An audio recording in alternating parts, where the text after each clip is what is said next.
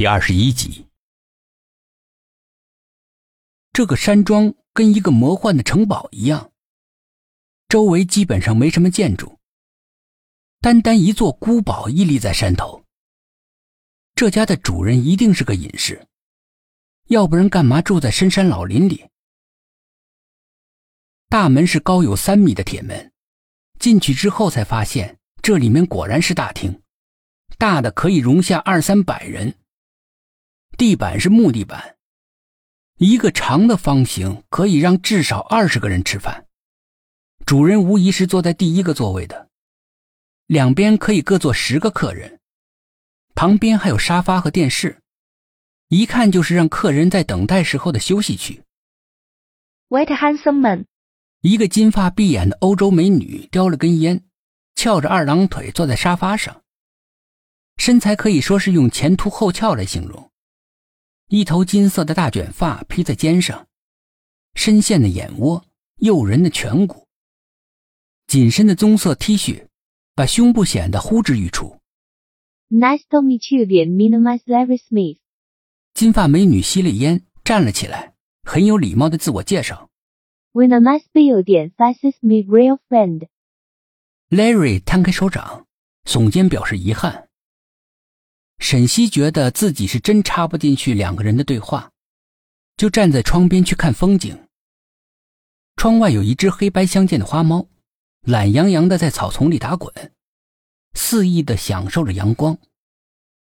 沈西来到草丛边，蹲下来，在猫的肚子上抚摸，他用头蹭着沈西的手，表示亲近。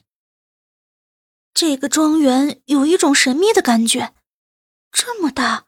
怎么会只有一个管家呢？沈西抱着猫，问才从大厅里走出来的 K。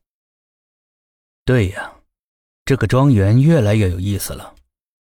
K 说这话，就像闻着鱼腥味的猫，充满了每餐一顿的愿望。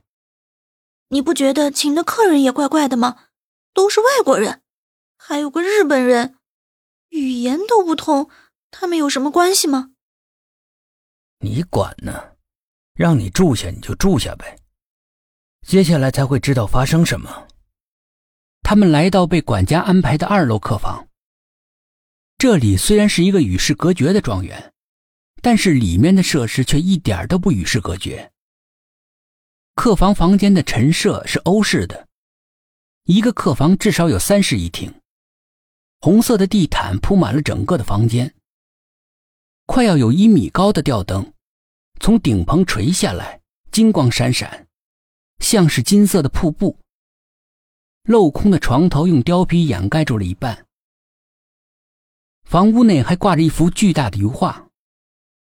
卧室里面的油画明显是个将军，英姿飒爽，有点像美国八九十年代的军服。客厅则是令人生畏的大峡谷全貌。我们能不能离开这个地方呀？我觉得这家主人叫你朋友来没好事。沈西看着那幅巨画，坐在雪白的床边，用手压了压床的弹性，想极力的掩饰对这个偌大庄园的不安。这个地方怎么没有电视啊？四处观望的沈西突然发现了端倪。不仅是电视，可能一切能与外界联系的东西都没有。你看看你现在手机有信号吗？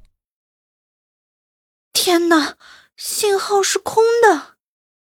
拿出自己手机的沈西想克制住自己的声音。他是不想让我们和外界联系吗？为什么？那他们怎么打电话？沈西的脑子里对这个庄园是越来越反感了。可能是管家那儿有固定电话吧。很显然，他们不想让我们向外界求助。可以把自己的电话丢在里边。要不，咱们走吧。我没有手机，没有安全感。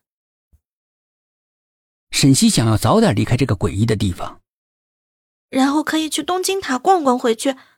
要不白跑一趟。我们来的时候车子早就走了，我们电话打不出去，怎么叫司机？这个庄园肯定有车。但是肯定不能借给我们。为什么？沈西有些着急的打断了 K 的话：“拜金女，你还真清纯。要是他想让我们走，那就不会把我们的手机弄得没信号了。”K 叹了口气，坐在沙发上，把玩着手边制作精美的花瓶。